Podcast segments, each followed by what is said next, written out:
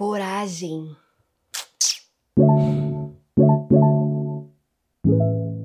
Você é uma pessoa corajosa? Essa foi a pergunta que eu recebi alguns meses atrás.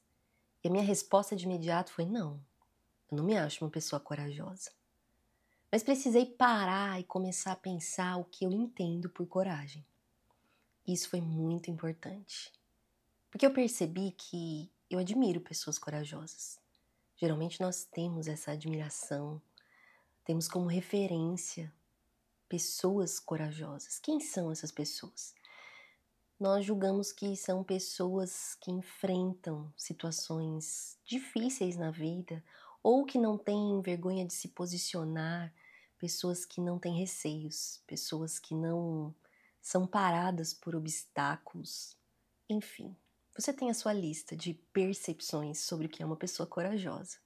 A gente pode digitar no Google e achar lá o significado do que é coragem.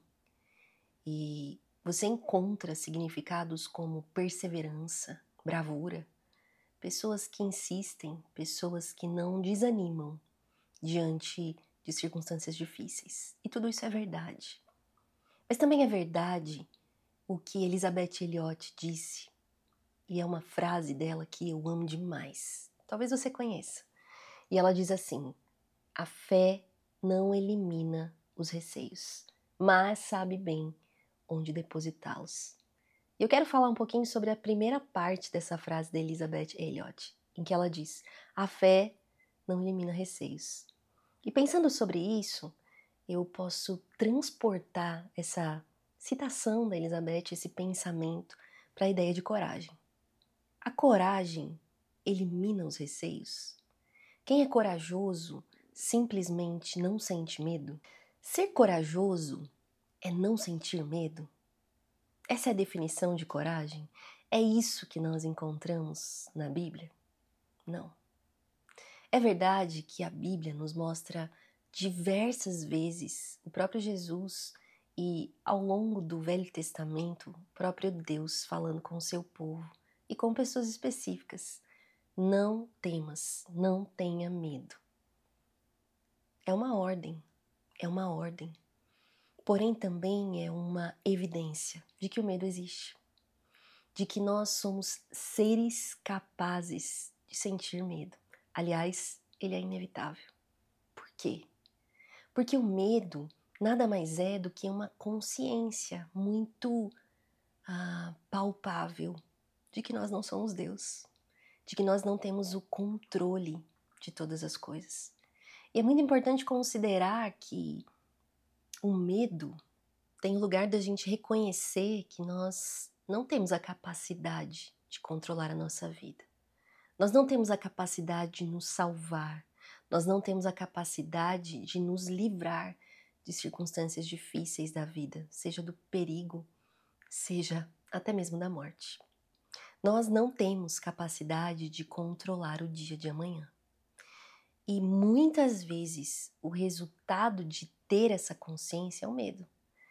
É o medo de e a ansiedade de não conseguir evitar situações que nos levem ao sofrimento.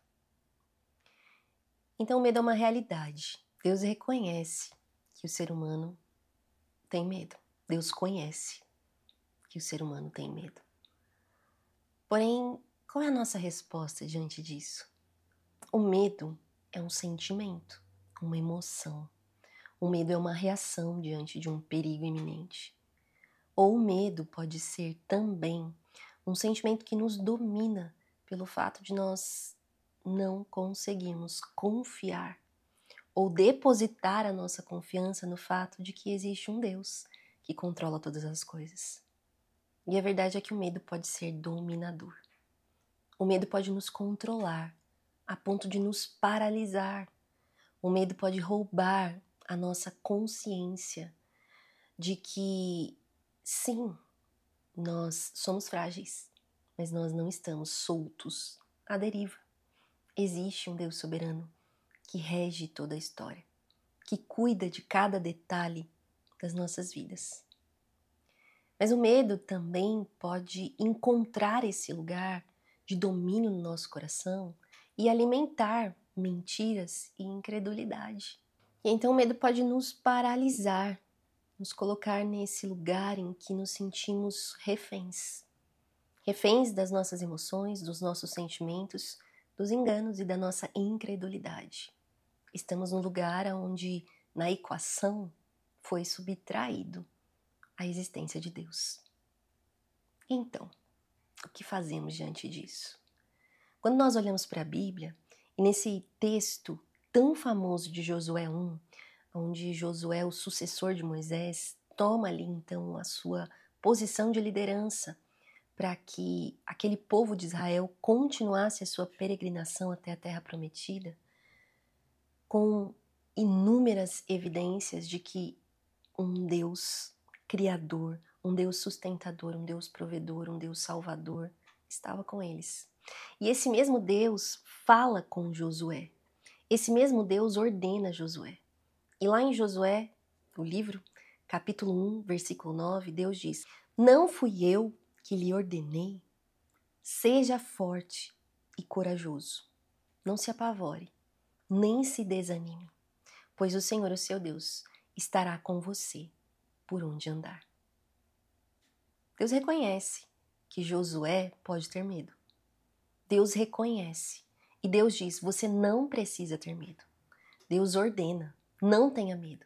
Seja forte, seja corajoso. Mas Deus dá um motivo pelo qual Josué pode ser forte e corajoso. Foi Deus quem ordenou. E Deus estaria com ele, e esteve com ele, por onde ele andou. Essa é uma verdade e uma realidade para todos aqueles que estão em Jesus. Nós podemos olhar para a realidade do Evangelho, a realidade que nos diz que nós, se estamos em Cristo, estamos seguros eternamente. E ao invés de nos rendermos aos medos e receios que tão facilmente tomam nosso coração, nós podemos crer. Nós podemos, como Elizabeth Elliot disse, a fé não elimina os receios, não elimina essa luta no nosso coração que eu tenho e eu sei que você tem, de lembrar vez após vez que não depende de nós, que não somos nós que estamos no controle das nossas vidas, mas a fé, a coragem, sabe bem onde depositar esses receios, esses medos. E então eu posso voltar naquela pergunta que eu recebi alguns meses atrás. Você é corajosa?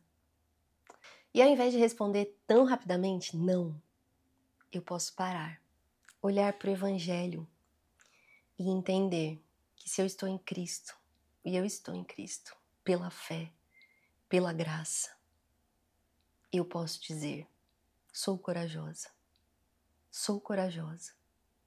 Em Cristo eu posso ser corajosa. Por quê?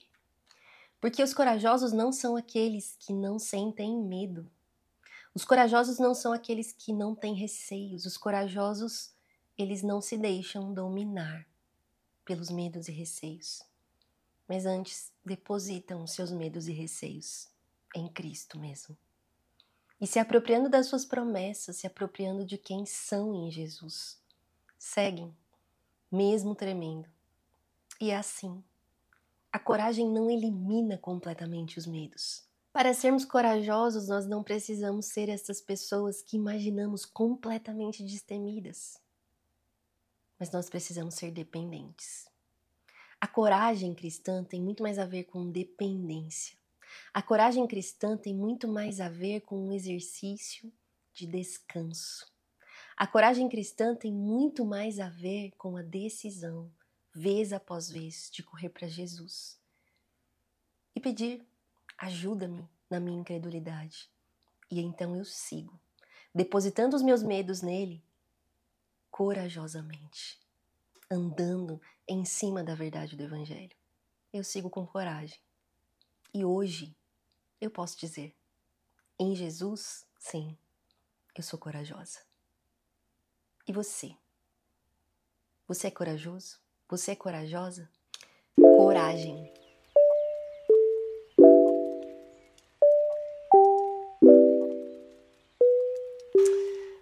é fácil falar só pra câmera. Coragem, Lívia!